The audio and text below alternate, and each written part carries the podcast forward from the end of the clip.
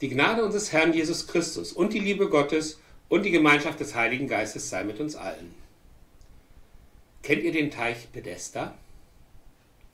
Pedesta ist der Name einer Jerusalemer Zisterne, der auch heilende Kräfte zugesprochen wurden. Im Neuen Testament ist Pedesta einer von zwei Orten Jerusalem, wo Jesus Wunder tat. Diese Zisterne war dafür bekannt, dass Kranke sich dort heilen lassen konnte. Man sagte, wenn ein Engel herabsteigt und das Wasser bewegt, dann wird der Erste, der hineinsteigt, geheilt. Was mich wundert, ist der Gedanke, dass dort irgendein Prozedere funktionieren soll, das von den jüdischen Wurdenträgern nicht angegangen wird. Aber Jesus kommt ja zu dieser Zisterne und zeigt wahre Wunder. Und er zeigt das Wunder an einem Mann, der es wirklich gebrauchen konnte. Jesus traf dort auf einen Mann, der bereits seit 38 Jahren gelähmt war. Der konnte natürlich nicht als erster in den Teich gelangen, wie auch. Er war ja gelähmt. Also genau der Mensch, dem Jesus helfen konnte und wollte. Jesus gab diesem Mann nur einen kurzen Auftrag. Jesus sagte zu ihm, steh auf, nimm deine Matte und geh. Danach konnte der Mann wieder gehen. Das war ein Wunder, ein echtes Wunder. Weil Jesus dieses Wunder noch am Sabbat tat, zog er sich dadurch den Zorn der jüdischen Obrigkeit zu. Und stellt euch einmal vor, da kommt ein Mann und sagt zu einem Kranken, ab jetzt bist du geheilt. Und es passiert auch noch. Dann hast du genau zwei Möglichkeiten. Entweder du folgst ihm und verlierst deine Macht. Oder du bekämpfst ihn, weil er würde ja dein schönes Leben als Pharisäer ruinieren. Aber hört erst einmal, was dort passiert, passiert ist. Ich lese euch einmal die Geschichte dazu vor. Danach werde ich versuchen, den Durchblick zu bekommen. Ich lese aus Johannes 5 die Verse 1 bis 16, gelesen aus der Basisbibel. Für einige Zeit später war wieder ein jüdisches Fest und Jesus zog nach Jerusalem. Beim Schaftor in Jerusalem gibt es einen Teich mit fünf Säulenhallen. Auf Hebräisch wird dieser Ort Pedesta genannt. In den Hallen lagen viele Kranke, Blinde, Gelähmte und Menschen mit verkrüppelten Gliedern. Denn von Zeit zu Zeit stieg ein Engel zum Becken herab, brachte das Wasser in Bewegung. Wer dann als erster in das bewegte Wasser stieg, der wurde gesund, ganz gleich, welche Krankheit er hatte. Dort war auch ein Mann, der seit 38 Jahren krank war. Jesus sah ihn dort liegen und erkannte, dass er schon lange krank war. Da fragte er ihn, willst du gesund werden? Der Kranke antwortete, Herr, ich habe keinen, der mich in den Teich bringt, sobald das Wasser in Bewegung gerät.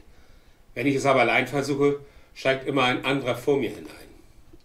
Da sagte Jesus zu ihm, Steh auf, nimm deine Matte und geh. Im selben Augenblick wurde der Mann gesund. Er nahm seine Matte und ging. Der Tag, an dem dies geschah, war ein Sabbat. Da sagten die Vertreter der jüdischen Behörden zu dem Gehalten, es ist Sabbat, du darfst deine Matte nicht tragen. Er antwortete ihnen, der Mann, der mich geheilt hat, der hat zu mir gesagt, nimm deine Matte und geh. Sie fragten ihn, wer ist das gewesen? Er hat zu dir gesagt, nimm deine Matte und geh. Der Geheilte wusste es aber nicht. Denn Jesus war in der Menschenmenge verschwunden, die sich dort versammelt hatte. Später traf Jesus den Mann im Tempel und sagte zu ihm, Du bist gesund geworden, lade keine Schuld mehr auf dich, damit dir nichts Schlimmeres geschieht. Der Mann ging weg und berichtete den jüdischen Behörden, es war Jesus, der mich gesund gemacht hat. Von da an verfolgten die jüdischen Behörden Jesus, weil er das an einem Sabbat getan hatte. Amen. Ist schon eine eigenartige Geschichte. Da gibt es irgendwo eine Zisterne, in die man eintaucht, wenn sich das Wasser bewegt und man ist geheilt. Kenne ich eigentlich nicht aus dem christlichen oder jüdischen Glauben. Aber dass Jesus heilen kann, das ist mir plausibel.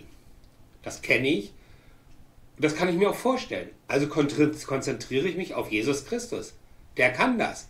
Und ich glaube daran. Interessant finde ich, dass der Gelähmte, nachdem er geheilt wurde, in den Tempel gegangen ist. Das wäre wahrscheinlich auch für mich mein erster Weg gewesen. Gott danken. Auch das ist plausibel. Als Gelähmten war ihm der Gang in den Tempel nämlich verwehrt. Jesus sagt aber nicht zu ihm, dass er es für sich behalten soll. Nein, er sagt zu ihm, dass er nun nicht mehr vom Glauben abfallen soll, damit er nicht verloren geht. So sorgt sich Jesus um seine Geheilten. Denn die Heilung durch Jesus ist kein Hokuspokus gewesen, denn Jesus hat ihn gerettet. Und das sollte der Geheilte nicht aufs Spiel setzen. Jetzt versuchen wir einmal hinter diese Geschichte zu blicken. Welche Fakten haben wir und was können sie bedeuten? Dieser Teich und das Wasser des Teiches können auf das jüdische Volk hinweisen, was bedeuten könnte, dass dieser Teich und das Wasser für das Volk Israel stehen. Das Wasser, was für das jüdische Volk steht, wurde von den fünf Büchern Moses wie von fünf Hallen umschlossen. Das sind die fünf Säulenhallen aus Vers 2. Diese fünf Bücher Mose, dargestellt durch die fünf Säulenhallen aus Vers 2, wiesen zwar auf Kranke hin, also das jüdische Volk, heilten es aber nicht. Genau das hat das jüdische Volk nämlich gemacht. Es hat sich heilen lassen und ist Jesus hinterher in den Rücken gefallen. Das ist kein Angriff auf das Volk Israel. Es soll nur zeigen, dass die jüdischen Menschen das Zeichen nicht sehen wollten. Die fünf Bücher Mose überführten die Sünder, sprachen sie jedoch nicht los von der Sünde. Darum machten es also die fünf Bücher Mose, die Kranken nicht gesund. Die Kranken, also das Volk Israel, wurde aber durch ihr Bekenntnis zum Glauben hin durch die Gnade Gottes befreit. Das ist ein bisschen schwierig zu verstehen. Die fünf Hallen sind das Gesetz und stehen für die fünf Bücher Mose. Warum heilten die fünf Hallen die Kranken nicht? Also die fünf Bücher Mose. Weil wenn das Gesetz der fünf Bücher Mose so wäre, dass es imstande wäre zu heilen, dann würde die Gerechtigkeit wirklich aus dem Gesetz kommen.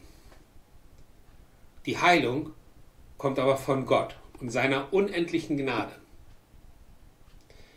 Tja, christlicher Glaube ist nicht immer einfach zu verstehen. Aber ich werde versuchen, es zu erklären. Was möchte Gott von uns? Ich glaube, er möchte nicht nur einen Teil von. Ich denke, dass Gott will, dass wir uns kein Hintertürchen offen lassen. So wie Gott für uns da ist, solange bleiben wir bei ihm. Das ist das, was Gott will. Er möchte, dass wir ihm blind vertrauen, dass wir uns auf ihn verlassen, also nur auf ihn. Das ist sein Wunsch an uns. Und genau das lese ich für mich daraus. Genau das ist es, was Jesus dem Geheilten im Tempel sagt. Nur als Erinnerung. Halte an deinem Glauben fest und baue ihn aus.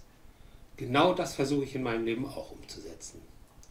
Auch wenn alles gegen Gott spricht, werde ich ihm weiter folgen. Dafür habe ich in meinem Leben übergeben.